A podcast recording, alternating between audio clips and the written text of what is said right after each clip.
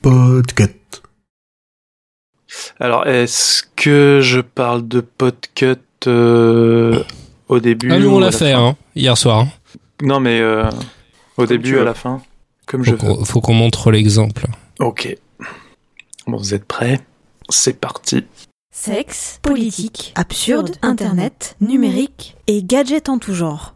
Bienvenue dans l'école des facs. Música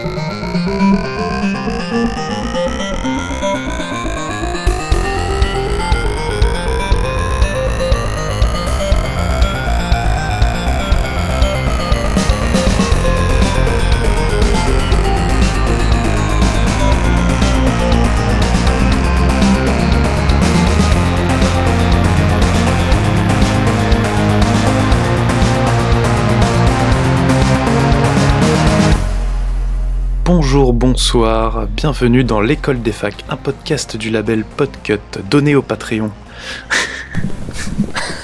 C'était le meilleur placement produit. Euh, avec moi dans le studio virtuel aujourd'hui, Cosmo Flash. Bonsoir Cosmo. Salut, salut Émeric, salut à tous. Sous X, bonsoir Sous X. Salut à toutes et à tous, bonsoir. Loise, euh, le grand maître, le patron de Podcut, bonsoir. Salut Emeric et salut au sous-fifre. une, ça sera une émission plein de condescendance aujourd'hui. Ok. Et enfin, François Courtis, bonsoir, comment vas-tu?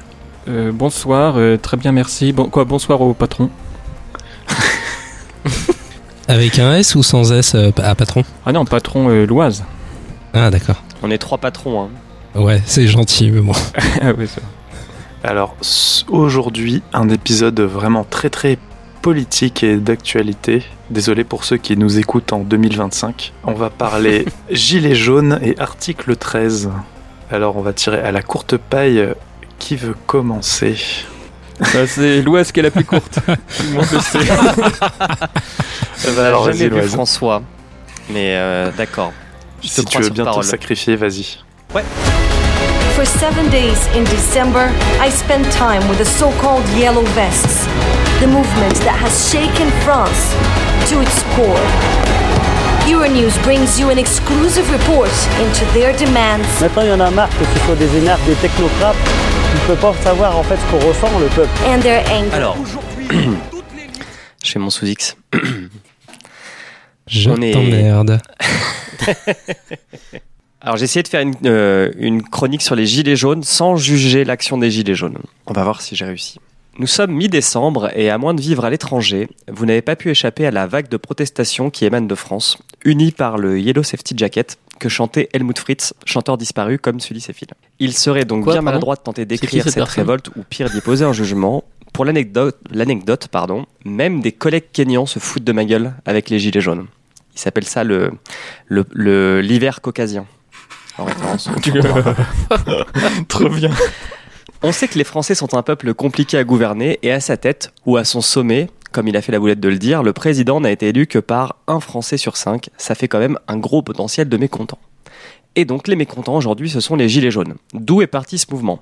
De plusieurs foyers, dont une pétition sur change.org. Alors bien sûr, les fins de mois difficiles, l'hiver, la communication de l'exécutif et ses décisions jusqu'à présent sont le vrai terreau de cette colère. Mais cette pétition a quand même recueilli aujourd'hui plus de 1 million de signatures. Est-ce le record de signatures en ligne? Non. En 2016, une pétition contre le glyphosate et son utilisation dans le Roundup avait recueilli plus de 2 millions de noms.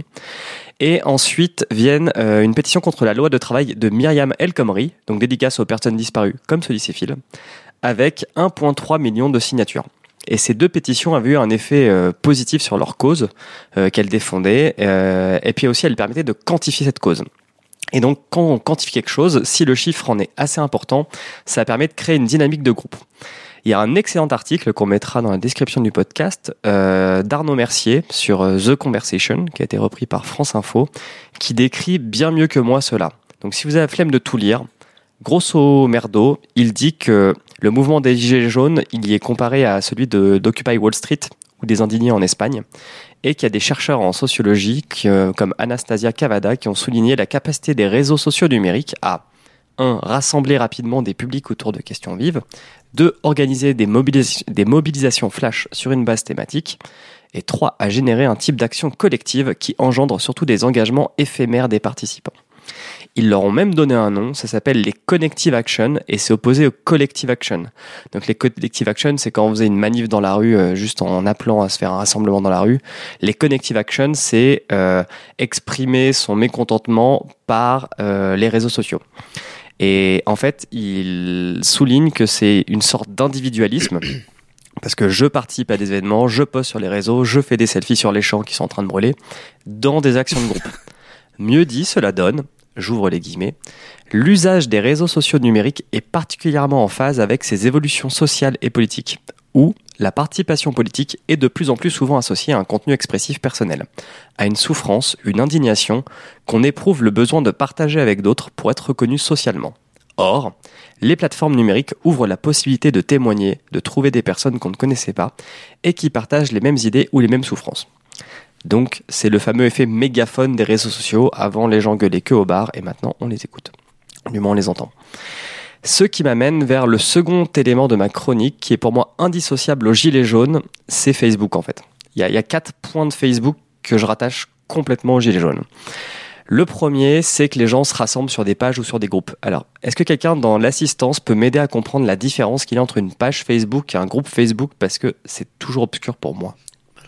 Bon, donc tu as les pages Facebook, par exemple, euh, euh, David Guetta a une page Facebook. Mhm.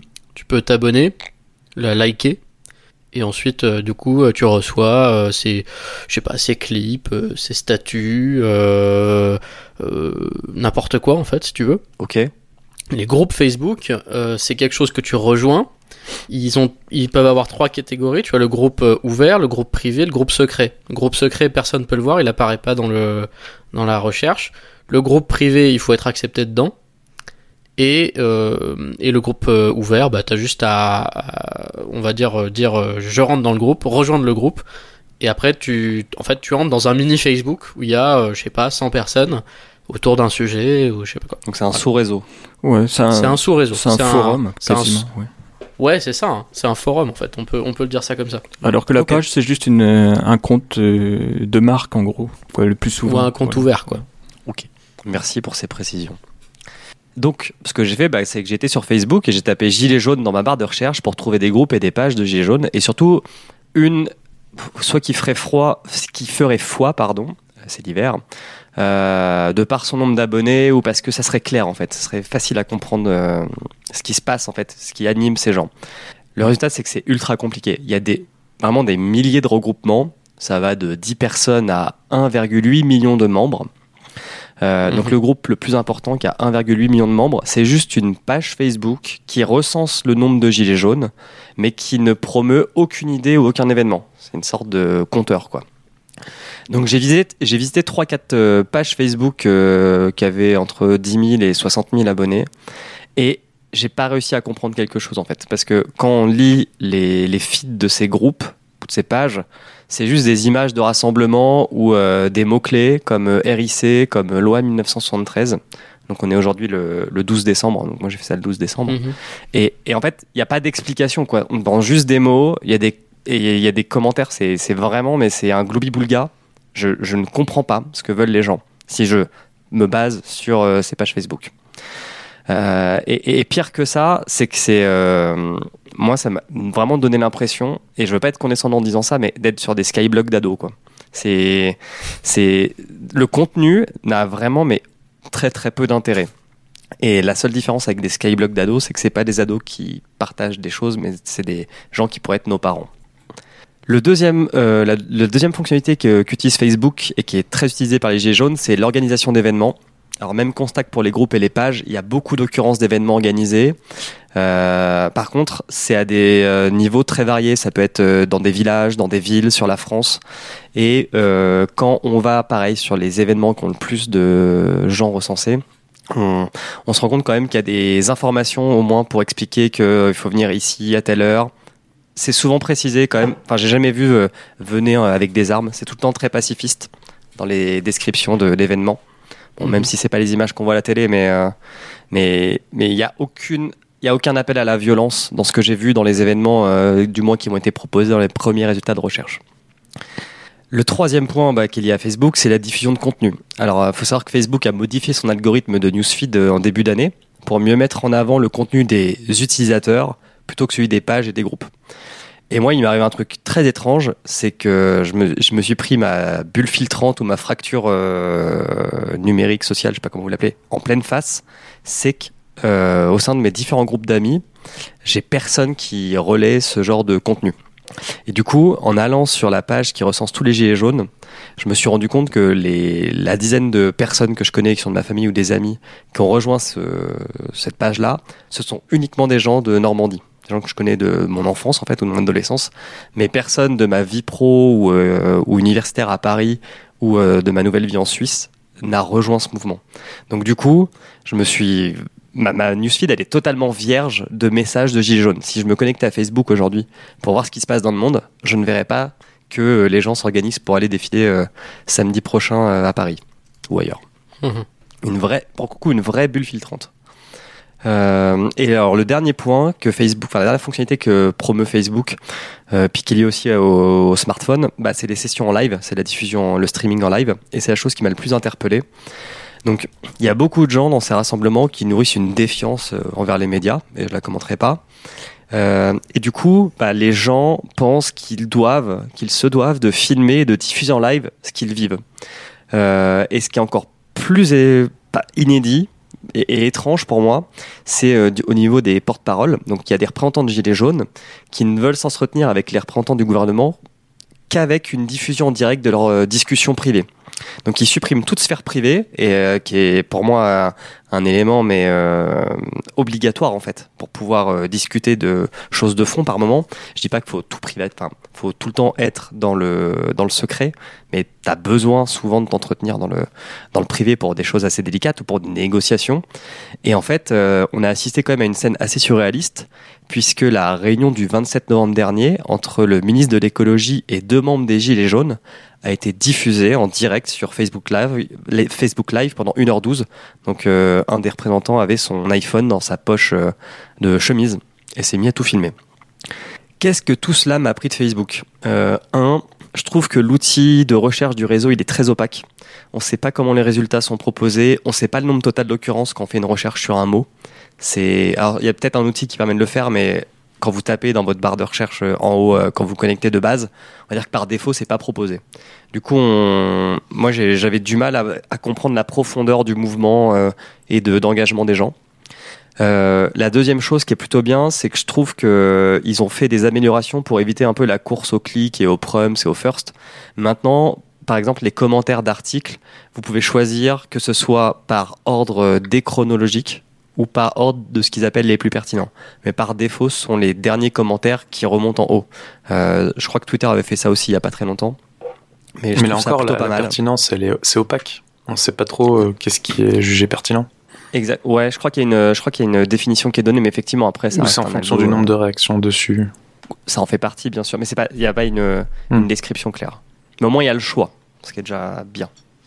En conclusion, euh, je dirais que si le message des Gilets jaunes est si illisible, au-delà de la manifestation d'une colère et d'un ras-le-bol, c'est aussi parce que Facebook n'est pour moi pas pensé pour promouvoir des idées. C'est un réseau social pour connecter des gens entre eux, pour échanger des nouvelles, euh, pas pour mener une révolution. C'est impossible de structurer une pensée ou un message dans cet outil.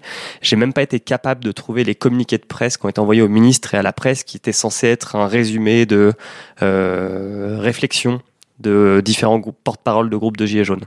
Donc au final, quand on est gilet jaune sur Facebook, bah on rejoint un groupe, on pousse une gueulante parce que notre vie c'est de la merde et crois pas que la mienne elle est mieux. Coucou Booba. On met des likes sur des photos de ronds-points et de blocage et puis on va pas plus loin. Et l'autre chose aussi en conclusion, c'est d'avoir traîné sur ces pages m'a vraiment fait vivre une expérience étrange. Il euh, y a beaucoup beaucoup de gens qui prennent pour prétexte euh, n'importe quoi pour justifier que leur mouvement, euh, qu'il y a un complot en fait. C'est il y, y a un relan ultra complotiste dans les discussions qu'il y a sur ces euh, sur ces euh, groupes. Par exemple, Facebook a eu une, un ralentissement la semaine dernière. Alors tout de suite, des gens n'arrivaient plus à se connecter à Facebook. C'était le gouvernement qui voulait euh, les, les faire taire. le serveur de Change.org aussi est tombé pendant quelques minutes du coup la pétition, la fameuse pétition qui est à l'initiative de, enfin qui est une des initiatives à l'aide de, de ce mouvement, pareil, c'était un complot. Et puis euh, dans les trucs un peu plus fils de puterie, bah hier il y a eu un attentat à Strasbourg et des gens promeuvent l'idée que c'est aussi un contre-feu euh, euh, contre le mouvement des gilets jaunes. Donc si jamais vous vous aventurez dans ces groupes-là, bah soyez quand même assez armés de positivisme parce que c'est très très pessimiste. Merci Loise. Alors qui souhaite réagir en premier? Ah, Vous battez pas. Allez, sous X. Ok, euh, premièrement, merci, euh, merci pour ce, ce, point de vue euh, sur les euh, sur le réseau euh, Facebook. une question à Cosmo pour commencer.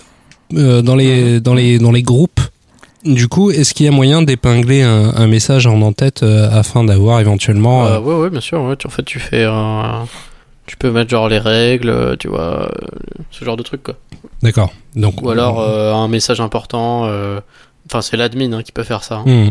Donc on aurait pu très bien imaginer. Là, vois, je suis sur la page euh, Flyrider Info Blocage, qui est une des très grosses pages de, de Gilets jaunes. Enfin, ou affilié Gilets jaunes, n'est-ce pas? Et l'entête, c'est en gros, c'est une vidéo live qui a été faite de une discussion, un débat, je sais pas, entre plusieurs personnes. Voilà. D'accord. Donc en fait, le, le, reproche que, que, tu fais, l'oise de, enfin, pas de désorganisation, mais quand tu dis qu'on on comprend pas vraiment les, revendications, ils ont malgré tout l'outil est mal utilisé en fait. Parce qu'ils pourraient très bien mettre en tête euh, tout un tout laïus avec euh, le pourquoi du, du comment et cocher euh, éventuellement comme une to-do list ce qui est accepté, ce qui n'est pas accepté et, et ce genre de choses.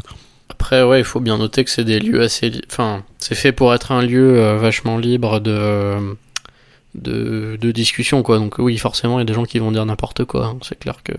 Mais justement, ils, ils veulent pas en faire un espace euh, super contrôlé, quoi. C'est bien le, le but des administrateurs de ces pages qui sont devenus par. Euh, par défaut Par défaut, les leaders du mouvement. Ah, c'est bien ce qu'ils disent, c'est qu'ils veulent pas représenter.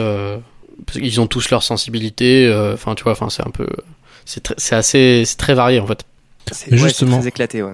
Justement, c'est euh, il y a tout et rien quoi. C'est ce que c'est ce que j'aime bien moi aujourd'hui dans dans ce mouvement, c'est qu'il représente un petit peu le le miroir de ce qu'est le, le réseau euh, le réseau web mm. aujourd'hui. C'est euh, tout le monde tout le monde y a accès, tout le monde y va de sa petite revendication et c'est c'est comme ça tous les jours sur internet. Et là, pour, là, pour une fois, en fait, tout le monde se, se rassemble sous, sous une même bannière, comme si tout le monde rejoignait euh, un même réseau euh, pour s'exprimer. Donc, je trouve ça, euh, je trouve ça plutôt intéressant ce, ce parallèle. On a vu énormément. Enfin, moi, j'ai surtout suivi le, le, le dernier rassemblement samedi dernier parce que Bordeaux a Bordeaux euh, s'est transformé en guérilla urbaine et c'est pas à cause des gilets jaunes, hein, c'est bien à cause des, des casseurs. Mais c'est vrai que j'ai regardé énormément de, de live Twitter. Du coup, je comprends pas trop en fait ton ton besoin de, de garder privé certaines certaines conversations quand on quand justement on, on espère avoir un, un maximum de, de transparence euh, au niveau des des pas en avant qui pourraient être faits. Toi, bah. le monsieur à la bonnette jaune. Dois-je oui, le rappeler bah, euh, le... enfin, Normalement, quand tu es, quand es dans des négociations. Euh, oui, mais là, tu négocies avec la France. Affaire, ouais, ouais, mais tu. Non, tu as une partie publique et une partie privée. Enfin, tu peux pas. Euh, tu, tu peux pas dévoiler toutes tes cartes devant tout le monde. Enfin, c'est pas possible. Tu, euh, tu dois faire des, des concessions. C'est pour ça qu'il y a le on et le off en, en journalisme aussi. Enfin, moi, je suis pas pour une transparence absolue, quoi. Après, peut-être que le débat, il parle là-dessus. Est-ce que, est-ce qu'on doit connaître tout sur tout? Et moi, je pense pas. Parce que euh, si tu parles là-dessus, euh, autant qu'on ait des, des, comment dire, des, des systèmes qui nous fichent sur Internet et qui regardent tout ce qu'on fait, quoi, si on n'a rien à cacher. Ouais, mais euh, on a on a pas mal discuté de, de l'open data euh, dans dans ce podcast et euh, on en revient un petit peu à ça. Nous, on demande des comptes à nos à nos dirigeants je vois pas, je vois pas pourquoi, euh, je vois pas pourquoi cette euh, cette étape-là n'en serait pas euh, une de plus. Tu comprends ce que je veux dire ou pas? Pas trop. Bah, tu, on demande, on demande à ce que tout soit public par rapport à ce que fait à ce que fait l'État. On mmh. pourrait très bien, on pourrait très bien au même niveau demander à ce que les, les les les, enfin, les, les discussions sur les Ouais, revendications soient publiques aussi, public les débats. Le résultat d'une action et rendre public le moyen d'arriver à ce résultat. Bah, C'est pour là, moi deux choses différentes. L'Assemblée nationale, elle est, elle est en direct tous les mercredis. hein. Ouais. Mais pour autant, tu. Mais c'est, c'est, c'est- mais c'est, c'est deux choses différentes. Que qu'on sache, par exemple, que ton député, euh, quelle loi il a voté, ça pour moi c'est normal, puisque tu l'as élu, euh, il est censé te représenter, donc tu es censé savoir qu'est-ce Qui qu'il joue a à Candy fait de- Crush à la place d'écouter les questions gouvernement. Non, mais même on est censé savoir pour s'il a voté pour la loi, parce que toi tu as voté pour euh, son programme, ses idées, que sais-je. Mais après, là, on a des gens donc qui représentent ou pas les Gilets en soi je m'en fous, qui viennent discuter avec, des gens d'un gouvernement et ils essayent de trouver un accord pour euh, bah, essayer de calmer les choses. Quoi. Enfin, moi, c'est comme ça que je le vois. Euh, pourquoi cette discussion elle devrait être publique? C'est. je. Bah parce que justement, euh, justement, Bah, si tu veux, on n'a pas de, on n'a pas de représentant. Enfin, il n'y a pas de représentant à ce mouvement-là. C'est, c'est la France entière qui Ouais. est euh, représentante.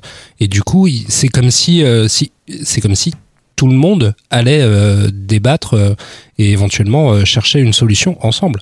C'est plus, ouais, c'est ça, c'est plus une volonté de genre d'horizontalité totale et, et ces leaders euh, administrateurs qui veulent être totalement transparents.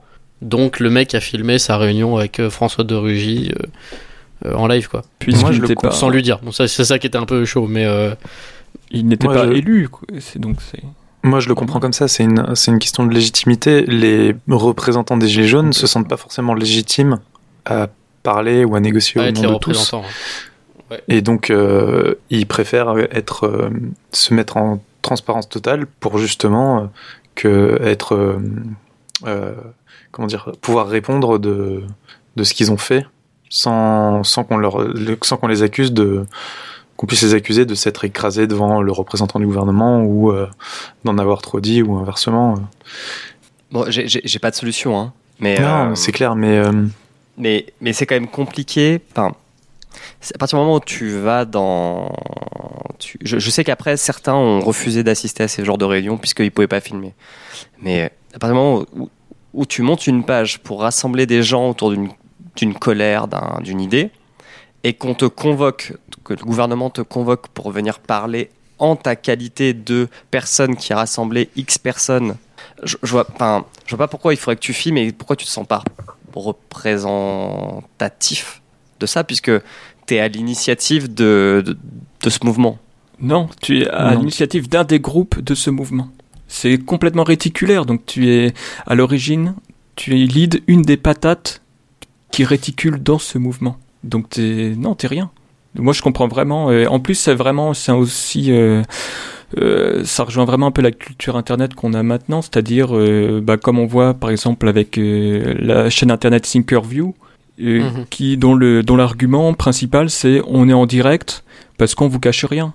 Et c'est complètement ça euh, aussi ce qu'on retrouve avec les gilets jaunes. En fait, le problème du mouvement Gilets jaunes au niveau de la lisibilité, euh, que ce soit sur Facebook ou dans la ou dans dans la vie, euh, on va dire dans la vie réelle, c'est que hum, il y a énormément de voix différentes, euh, énormément de petits groupes, et euh, ils, ils peuvent pas se réunir sous une seule bannière. D'ailleurs, ils, ils refusent de se réunir sous une seule bannière dès qu'il y a un politique qui essaye de ramener euh, la couverture un petit peu et de d'essayer de récupérer le mouvement, il se fait éjecter. Euh, donc c'est ça ça aide pas. C'est comme comme Sous-X le disait, c'est c'est l'internet d'aujourd'hui. Tout le monde a la, a la parole, tout le monde peut s'exprimer.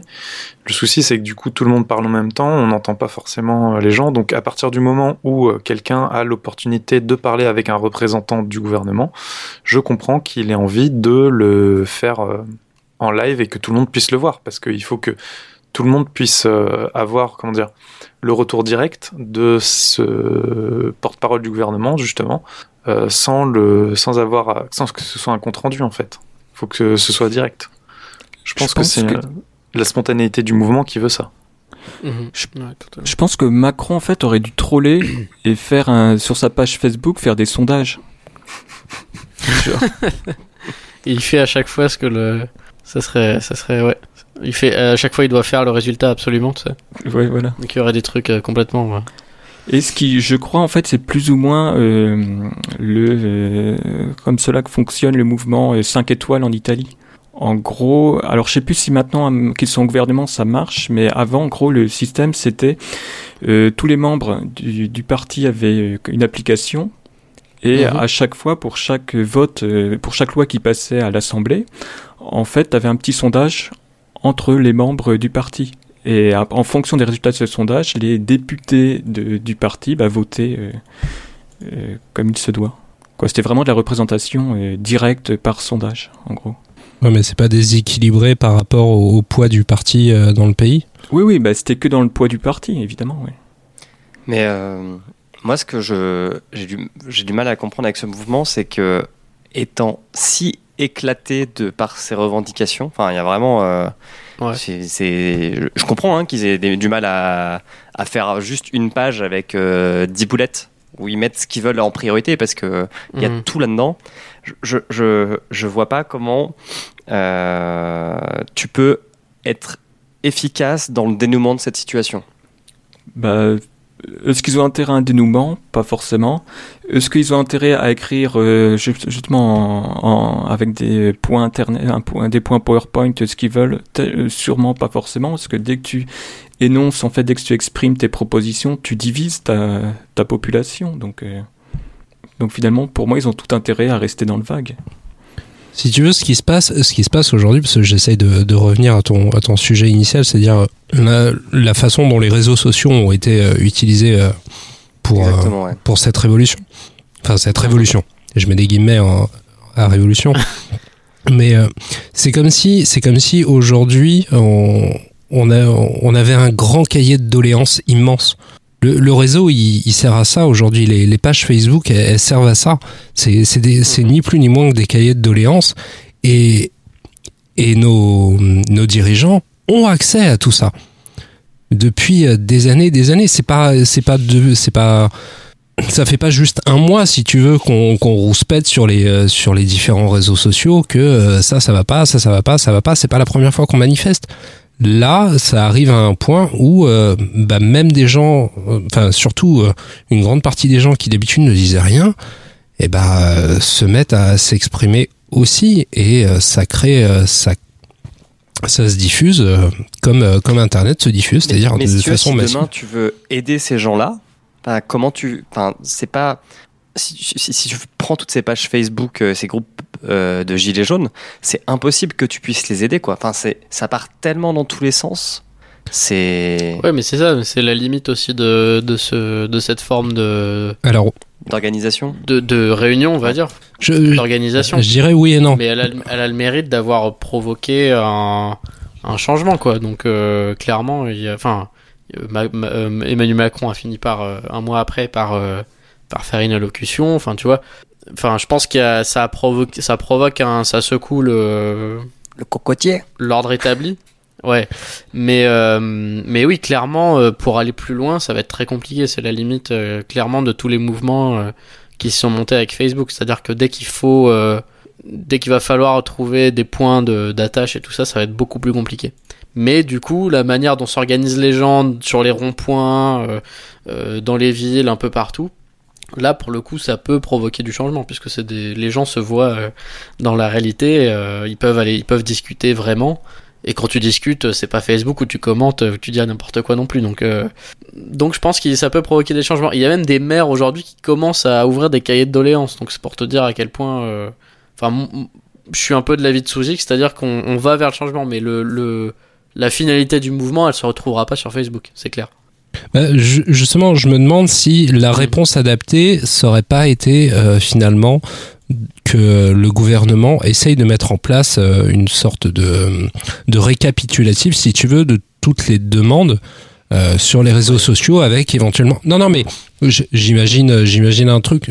Si tu veux, si Ouais, si ouais. c'est euh, si c'est par ce biais-là que les gens s'expriment, est-ce que c'est pas par ce biais-là euh, euh, qu'il faut leur répondre?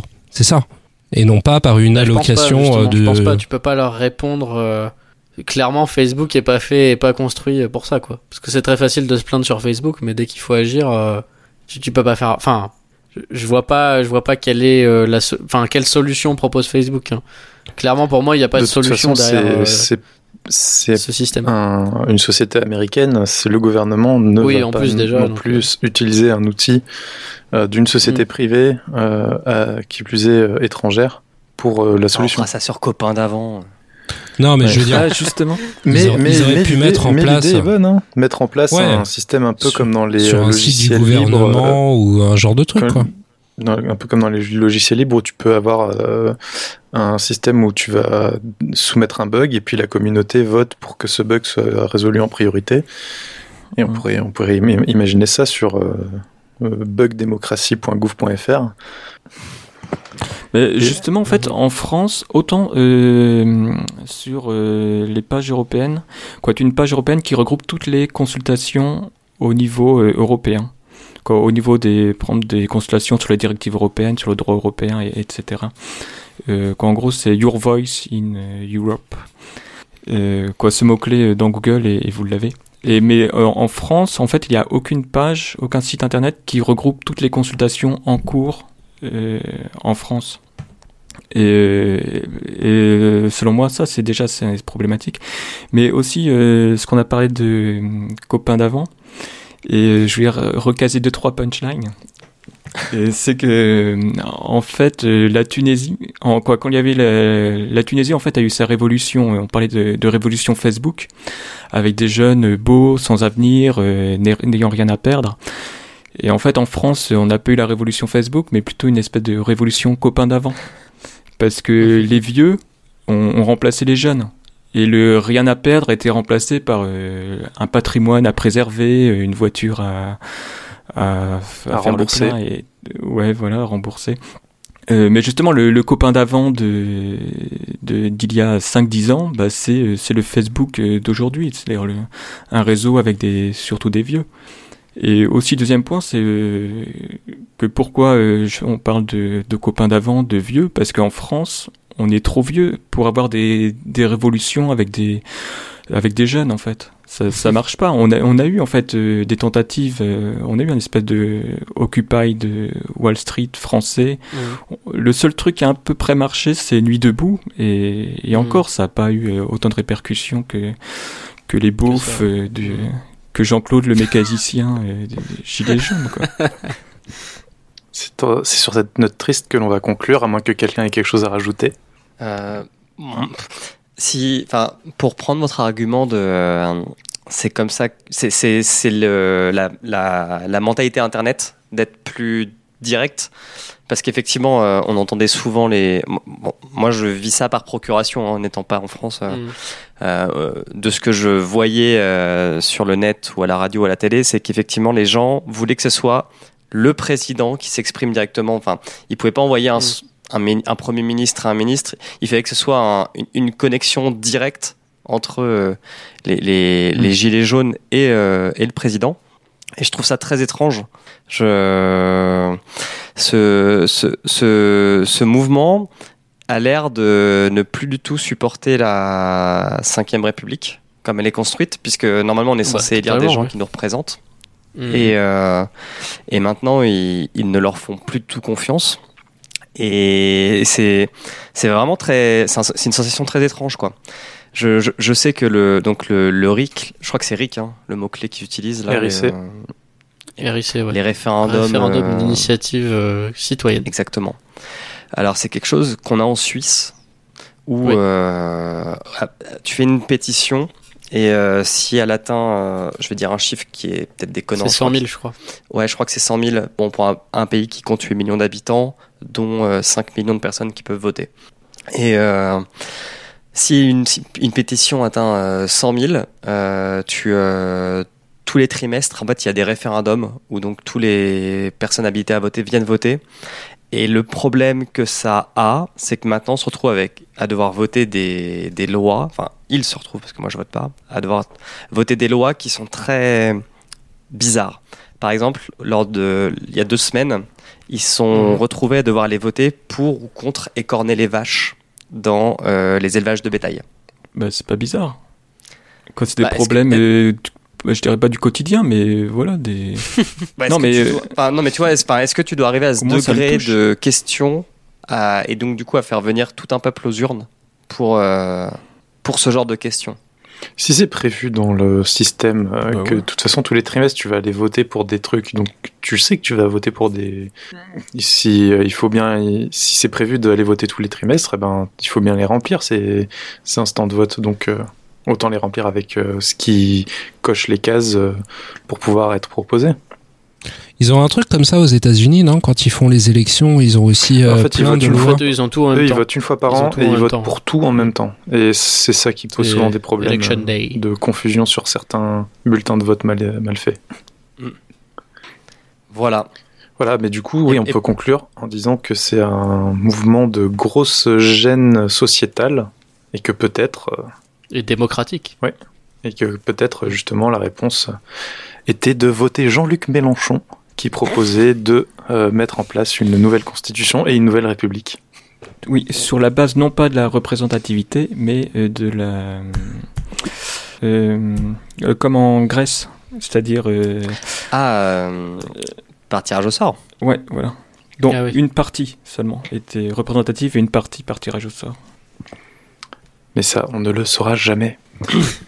On va donc enchaîner avec la chronique suivante, celle de François Courtis, sur l'article 13. Et L'article YouTube 13, qui fait ouin ouin. Voilà, l'article 13 donc de la directive des droits euh, La plus courte. d'auteur.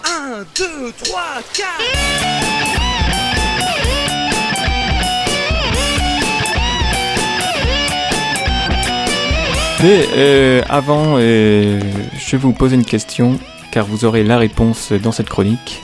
C'est savez-vous pourquoi les moyenâgeux étaient cons? Moi je sais parce que j'ai lu la chronique. Ok. Mais donc, avant euh, l'article... Moi je vais 13. répondre, c'est parce qu'ils étaient mal nourris.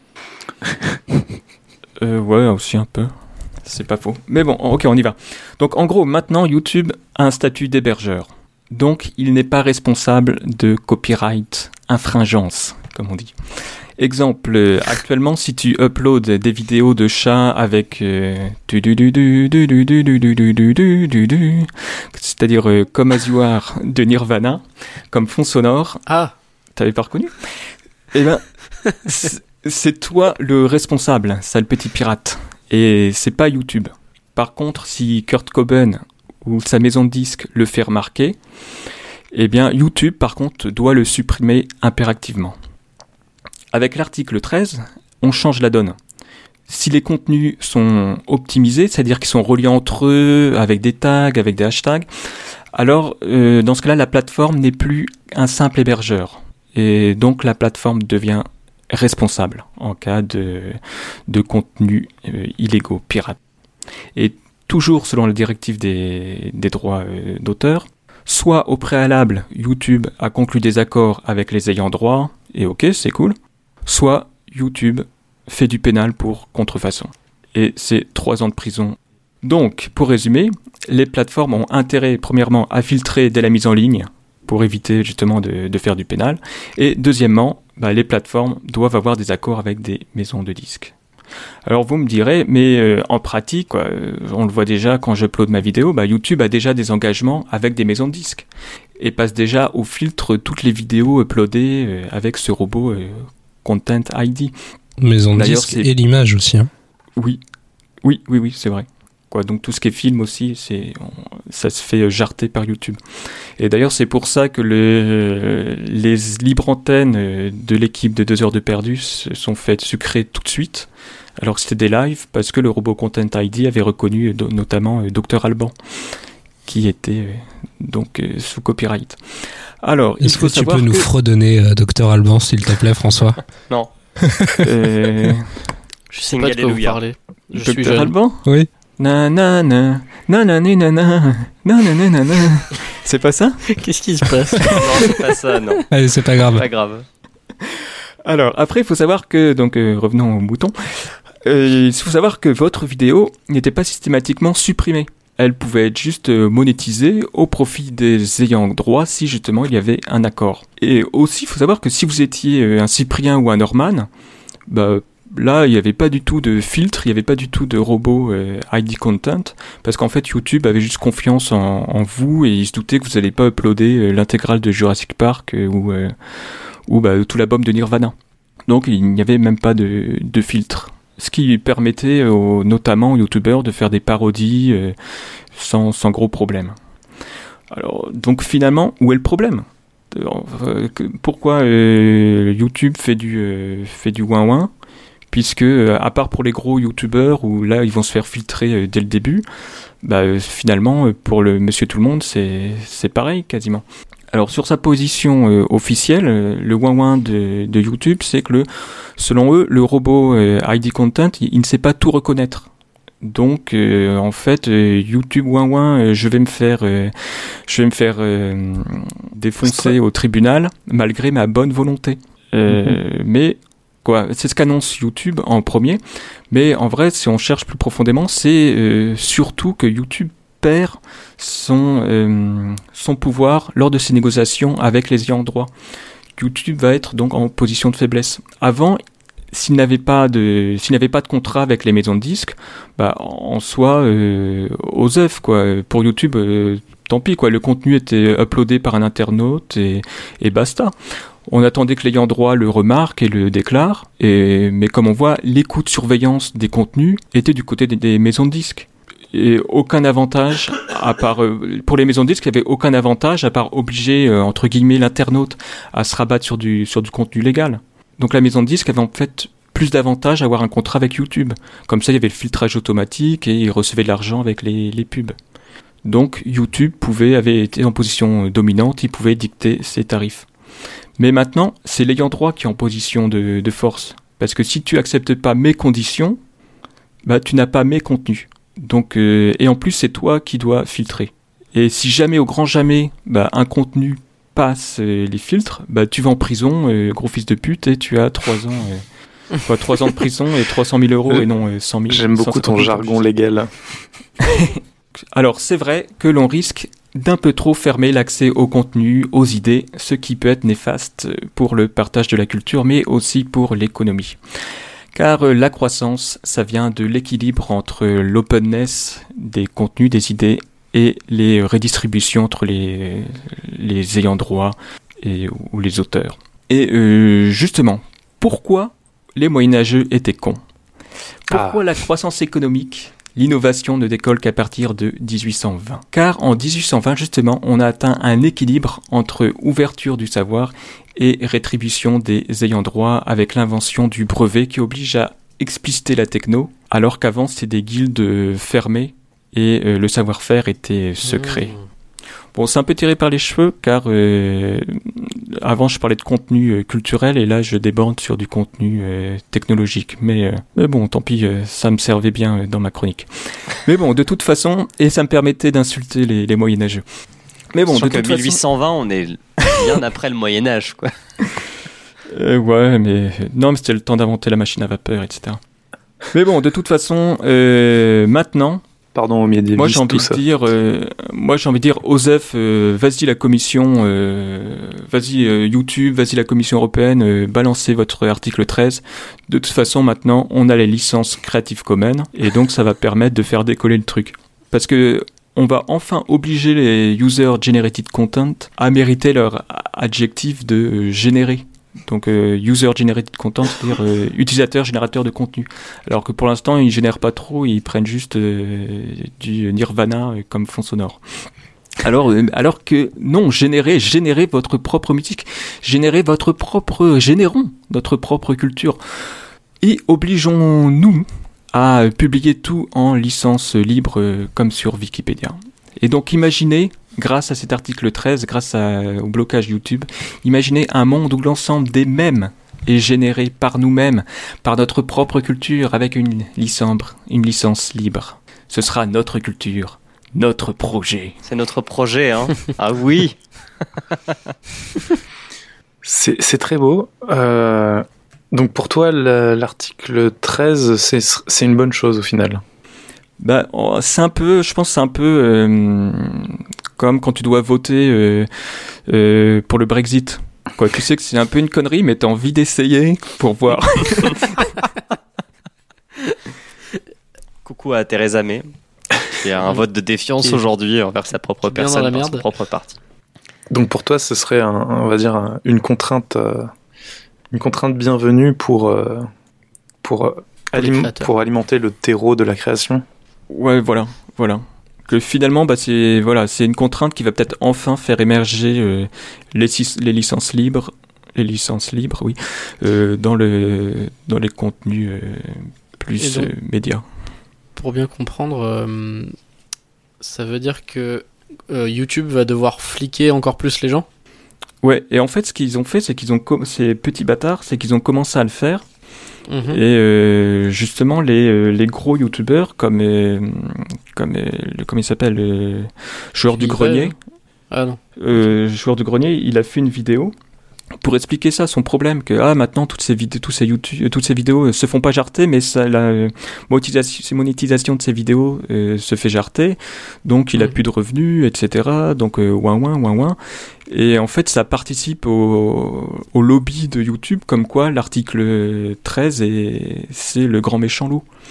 Mais Ah, alors ils s'en que- servent de. Ouais, alors que le filtrage, ça vient non pas de, de l'article 13 encore, mais ça vient de YouTube eux-mêmes. Mhm. Franchement, YouTube, euh, c'est des petites bites. hein. Enfin, euh, il- je trouve qu'il il- il pourrait dire, bah, cette loi ne nous convient. Parce qu'en fait, donc YouTube dit, euh, oh là là, on va perdre, on va, ça va détruire des emplois. L'article 13, donc euh, de la Commission européenne, va détruire des emplois de YouTubeurs, euh, etc., etc. Il pourrait très bien dire, ça ne nous va pas, et tant qu'on trouve pas un, un- une loi ou une directive qui nous convient, bah, on continuera à faire la même chose qu'on fait actuellement. Quoi. Ils, ils pourraient, tu vois, se prendre position. Là, euh, ils, font les ouin-ouin, mais ils prennent pas position. Donc, euh, je trouve que c'est un peu léger. Euh, la deuxième chose en termes de ouin-ouin, c'est comme tu l'as dit, le genre du grenier. Moi, grâce à cet article 13, j'ai pu voir l'inégalité qu'il existe sur YouTube entre.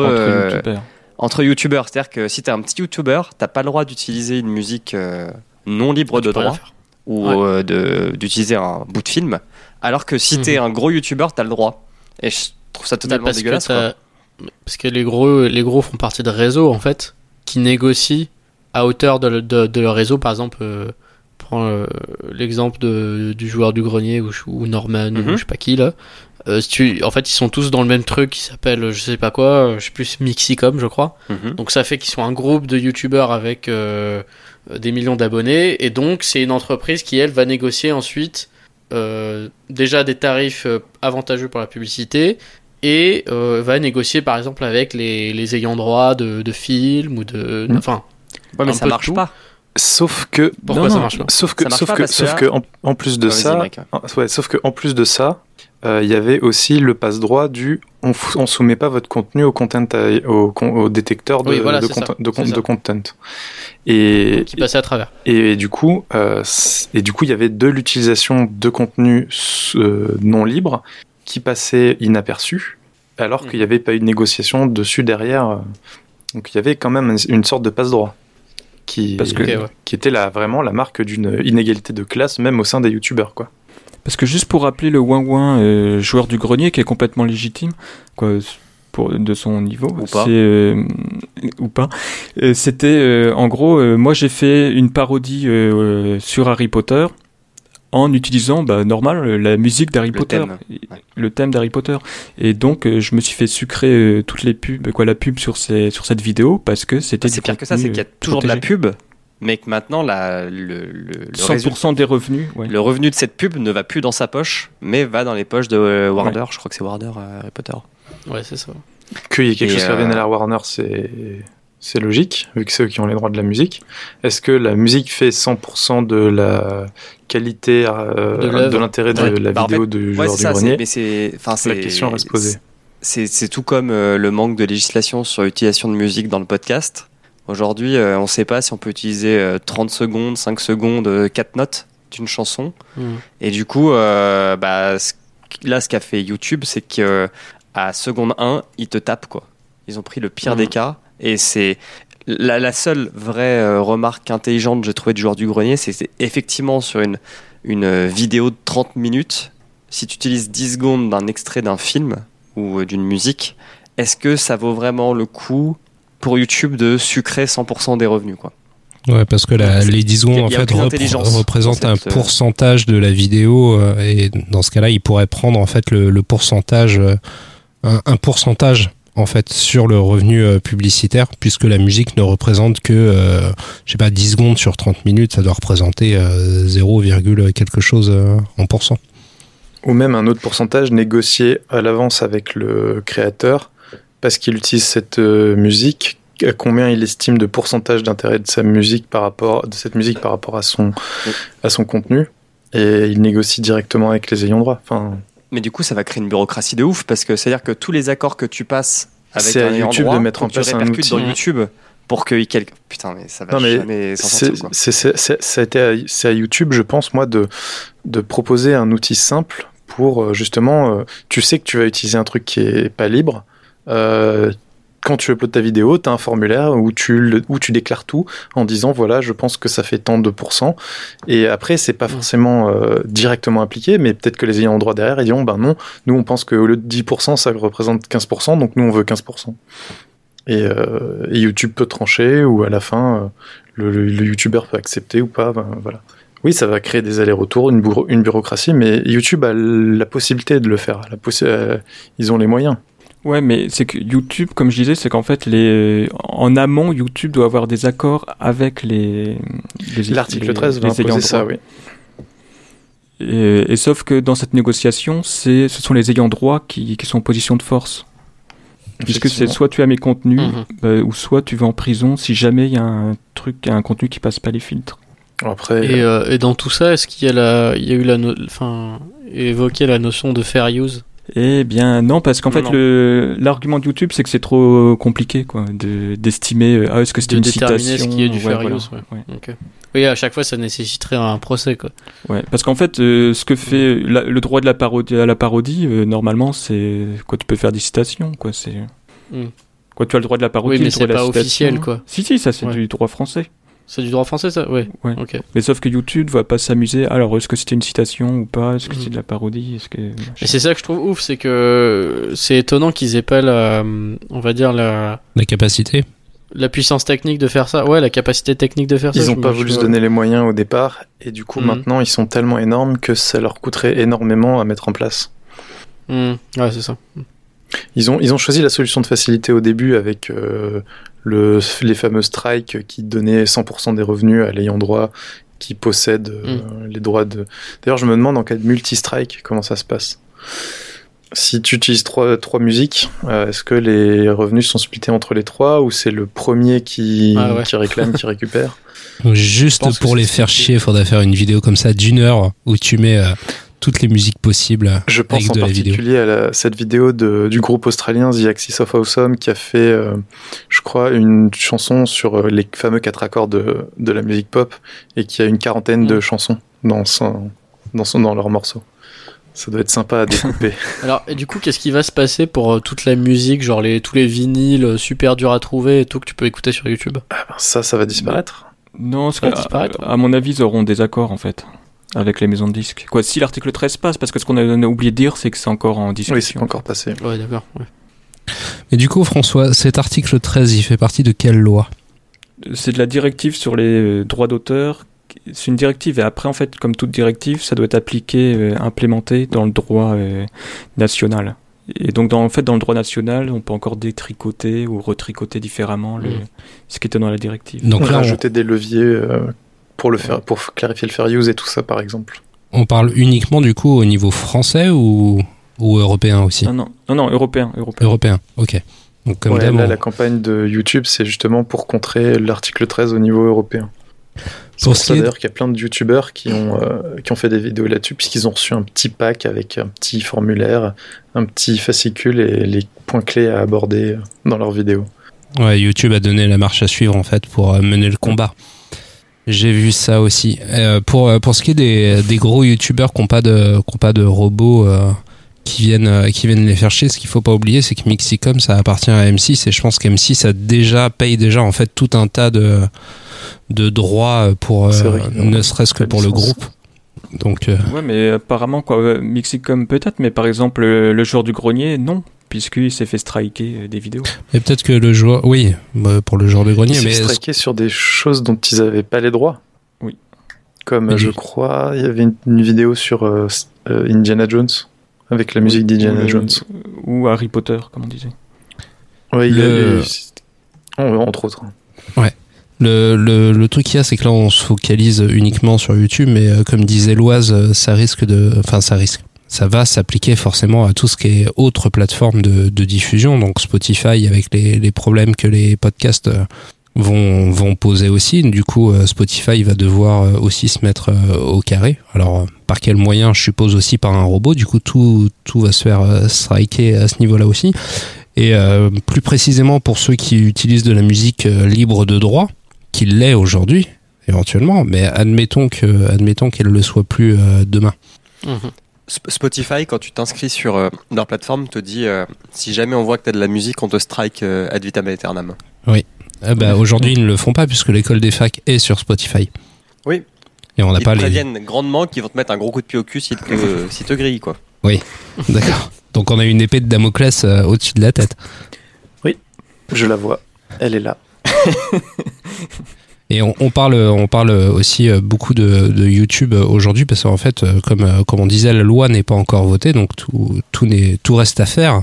Tout reste à faire. Mais euh, YouTube effectivement a décidé de prendre, euh, de prendre position euh, en amont, euh, bien avant que, que la loi euh, ne soit discutée et votée, en, en faisant la méthode euh, radicale pour euh, montrer, euh, pour montrer aux, aux parlementaires, bah voilà, si vous faites ça, il va se passer, euh, il va se passer effectivement, euh, il va se passer un retournement de situation, c'est-à-dire que YouTube va juste devenir un écran, euh, une télévision numéro 2 où on aura uniquement des contenus euh, bah, sous droit, euh, sous droit d'auteur, ouais. hein, c'est ça. Donc euh, des films, des émissions de télévision quand la télévision voudra bien travailler avec YouTube Et des Donc, le- contenus originaux. Et des contenus originaux. ouais. Ouais. Moi, je Mais, trouve euh, que YouTube a été petit bras là-dessus. Enfin, Google, hein, puisque Google, YouTube, c'est Google. Ou, euh, Alphabet. Alphabet. Ils sont petits bras. Mhm. Ils avaient qu'à dire, ils sont tellement énormes. si la- l'article 13 passe, on se barre. On coupe YouTube en Europe. Ouais. Franchement, Allez, retour Ils- Dailymotion. ils ont le poids, quoi. Ils ont le poids. Il y a quoi en face C'est Dailymotion, ils étaient derrière, genre. A Vimeo et Dailymotion, quoi. Mais voilà, c'est. Ils vont se casser. C'est ridicule. Il, il ferait ça, je pense que l'impact serait euh, vachement plus fort que des youtubeurs qui font ouin ouin. euh, demain, je pourrais plus faire mes, mes petites parodies ou mes vidéos avec euh, les musiques des jeux dont je parle. Ça serait quand même bien dégueulasse, mais bon. Ben ouais, mais bon, ouais, mais il- attends, grosso merdo, euh, l'Europe, c'est quoi C'est un tiers euh, des revenus ou même plus, ou même Ils la moitié fait. des revenus de ils l'ont fait pour la presse, euh, non Dans je sais plus quel pays, en Allemagne, je crois. en Allemagne. En, ouais. en Espagne. En Allemagne, ils l'ont fait euh, quand il y a eu le souci avec euh, Google News qui reprend euh, les titres de presse et tout ça. Euh, les, les journaux râlaient. Euh, Google a dit bah ouais, ok, bah on coupe Google News, voilà, hop. Les journaux ont perdu tous leurs revenus et depuis, ben ils ils ont négocié. Donc à mon avis, si s'ils veulent, ils le font. Ils coupent YouTube en Europe et les, les gens vont gueuler et ça va changer quoi. Bah, c'est exactement, c'est maintenant qu'il faut le faire en fait. Non, non, faut attendre les, les élections européennes. Mais t'as tous les gilets jaunes qui sont dans la rue, tu leur rajoutes une ligne sur les revendications, ça va pas changer grand chose. Article 13. La convergence des luttes. Voilà. YouTube qui enfile euh, son petit gilet jaune et qui va manifester sur les ronds-points. Ça serait drôle. Mais du coup, du coup, je pense que ça serait déjà, bien qu'on légifère sur euh, sur cette notion de, de fair use dont vous dont vous parliez, parce que ça reste très très très vague euh, au final. Il n'y a pas a pas de limite euh, de temps. C'est vraiment comme disait Cosmo, il va falloir faire un procès à chaque fois jusqu'à atteindre une jurisprudence au final. la loi est volontairement, enfin, à chaque fois, la législation est volontairement nébuleuse pour, pour, ensuite se stabiliser en- par la pratique, avec les jurisprudences, comme tu dis. Mais il me semblait qu'il y avait une certaine durée aussi de droit de, dans le droit de citation. Oh, ça, c'est aux États-Unis. C'est aux US en la durée. Les, les 30 secondes. Du coup, c'est une légende urbaine. Ou alors, ou alors, ou alors, euh, il faudrait que on soit. Bah, du coup, est-ce qu'on peut pas profiter euh, de la loi euh, des États-Unis pour être peinard? Un peu comme la Suisse euh, aujourd'hui euh, dit euh, nous on peut continuer de pirater, de toute façon on s'en fout, c'est c'est autorisé chez nous. Bon, euh, y a quoi? En, en gros, je suis pas un juriste, donc je- j'en sais rien. Eh ben, il faudrait qu'ils mettent leur serveur en Suisse. Pourquoi pas Oui, Genève a pour euh, projet de devenir la, la capitale du monde des données sécurisées. Elle l'est déjà pour l'or. euh. Ah ouais. Mais leur, et leur, euh, euh, leur centre, euh, leur siège social aussi. Parce que si, ça poserait problème de pas avoir un siège social dans un pays dans lequel tu fais des bénéfices. Eh oui. Mais bon, comme je disais, hein, quoi, la conclusion de ma chronique, c'était positif dans le sens, euh, ouais, on va tous finir en euh, licence euh, Creative Commons et tout sera libre. Quoi, au moins tous nos petits mèmes et tous les petits trucs euh, pas très importants. Ton, ton argument de- du boost de créativité, vu que cet, que cet article 13 pourrait lancer sur YouTube, euh, je pense qu'il est entendable. Après, est-ce qu'on risque pas de se retrouver avec un flot de caca comme on peut le voir sur, par certaines euh, personnes euh, quand on va un peu dans les tréfonds de Facebook ou les tréfonds de DeviantArt ou de Tumblr? Ouais, mais attends, mais les trucs qui marchent, quoi. Euh, Queasy, les trucs Cyprien et tout ça, c'est déjà quasiment des médias mainstream. Donc si la, quoi, les, les, les mêmes en fait culturels euh, viennent d'eux, bah voilà, pourquoi pas. Justement, plus comme les mêmes, ils seront plus entre eux, c'est-à-dire entre entre guillemets créateurs. Eh bien, on va se créer comme un propre îlot de culture euh, euh, libre. Si il passe en culture libre. Donc, par exemple, ils inventent un prank. Prank, je mets des glaçons dans le dans l'anus de mon chat. Euh, et il faut qu'il soit sous licence libre pour que tout le monde puisse le reprendre. Voilà. Pensez-y. Rajoutez le petit logo la Creative Commons vidéo. à la fin de votre titre de vidéo. Non mais ouais, c'est compliqué. Enfin, je, je me demande s'il n'y a pas des choses qui vont disparaître. C'est quand même vachement exemple, plus simple euh, que les gilets jaunes, mec. hein. Tu penses aux oui apps ou de non spions? Non, non, mais euh, par exemple les. Enfin, je me dis que c'est bien parce que de cette contrainte, les gens, comme tu dis, vont devoir créer du contenu un peu plus, euh, un peu Mhm. plus de qualité. On, on voit ça par exemple avec les critiques de films où les gens ne se- ne s'amusent pas non, juste à foutre le trailer pendant 3 minutes et puis après à donner 2 minutes de contenu. Ils sont obligés de ne faire que de parler face à leur caméra. Euh, ce qui est pas ce qui est pas plus mal. Là où ça devient plus pour moi plus touchy, c'est tout ce qui est lié à la, la reprise musicale par par exemple. Si demain je fais une reprise musicale, euh, donc ma propre interprétation d'un- d'une partition, est-ce que ça, ça doit se faire striker par euh, l'article 13 La partition et euh, les droits de la les droits de la partition de, appartiennent aux compositeurs. Et Je pense que si tu euh, reprends Kyo, ça sera pris comme une parodie. Il n'y a pas de souci, t'inquiète. Comme un hommage. Donc ouais, la- Mais non tu- mais mais la partition appartient au, au compositeur, donc du coup tu dois des, des droits au compositeur si tu veux gagner des sous en interprétant euh, sa partie, sa- son morceau. Ok. Et, un, et, et si on prend le cas d'un joueur du grenier qui euh, reprend euh, une scène d'Harry Potter, mais qui la joue, tu vois, qui rejoue une scène d'Harry Potter et qui met pas la musique, Mais t'as la Ça, parodie. être- S'il la joue, s'il la joue, je pense s'il la joue euh, euh, mot Au pour mot c'est Mhm. c'est du plagiat. Enfin, ça peut ça peut rentrer dans- comme, comme du plagiat. Si c'est une parodie, c'est couvert par euh, le droit français déjà. Ok. Je trouve ça compliqué parce que, bon, autant euh, copier-coller un contenu, je trouve ça, ouais, ça apporte pas grand chose parce que c'est qu'à meubler. Autant l'exercice de faire une reprise ou une parodie, je trouve qu'il y a y, un effort derrière qui peut te permettre de voir un- une œuvre sous un autre angle. Mm. Et, et je trouve ça moins, moins sanctionnable. Enfin, pour moi, c'est même non sanctionnable par rapport à juste de l'utilisation pour euh, attirer des clics sur sa vidéo, quoi. Bah, ça Enfin, pose. je sais pas si je m'exprime bien, mais. Si, euh, si, je, com- je comprends tout à fait. Si tu veux, le, le truc qu'il y a, c'est que ça commence à poser problème à partir du moment où tu commences à te faire de l'argent sur ta reprise. Là, ça devient problématique. Le problème d'une reprise, c'est que c'est pas une parodie. Bah, le problème de la reprise, c'est euh, la fête de la musique. C'est vrai. Ok. Une dernière question, François. Qui est à l'origine de, de cet article? La France Ah, ou mais euh, ça, euh, Ou ils se sont non, mis à ça, je sais plusieurs. pas, mais ça, euh, la France était bien pour. Et de toute façon, en fait, c'est une histoire euh, qui revient euh, tous les 2-3 ans. et- Et pourquoi la France est Ouais, bien pour en fait? Qui c'est qui qui c'est qui Parce que râle? le, le poids, le poids de la SACEM, évidemment. D'accord. Ça doit être un, un- un lobby de la musique ou. C'est Thierry Lhermitte qui est, encore qui est derrière? Ouais, Et euh, comment il s'appelle le patron de- d'Universal là? L'ancien Pascal- Passion, non? L'ancien Pascal Nègre. Pascal Nègre. Ouais. Pascal Nègre. Mhm. ouais. Tous ces disques sont chez Universal. C'était beau. Mais même Pascal Nègre, je crois, est contre l'article 13 en fait. Ah, comme quoi, hein, il est pas si mal. Et oui. Je pense qu'on a fait le tour de la question.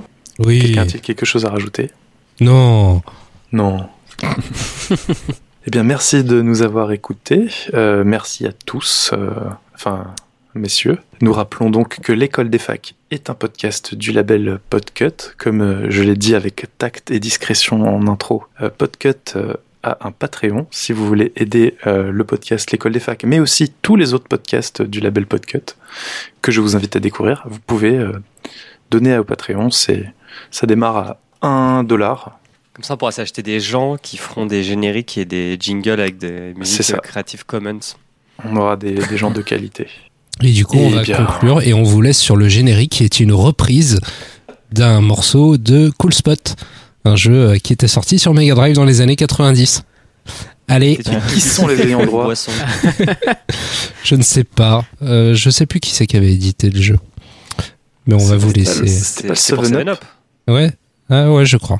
Ouais, Donc, donc c'est Fido Dido, les- l'ayant droit de, de la musique. De la musique de l'école des facs. Allez, Donc ciao tous ciao les tout sous le de monde. podcast iront à Fido Dido. Bye bye. Exactement. Ciao Ciao ciao. Ciao, ciao. Ciao, ciao, salut. Et rappelez-vous, vous avez pas voté pour Macron pour vous faire bloquer maintenant au rond-point. Je peux couper? Oui.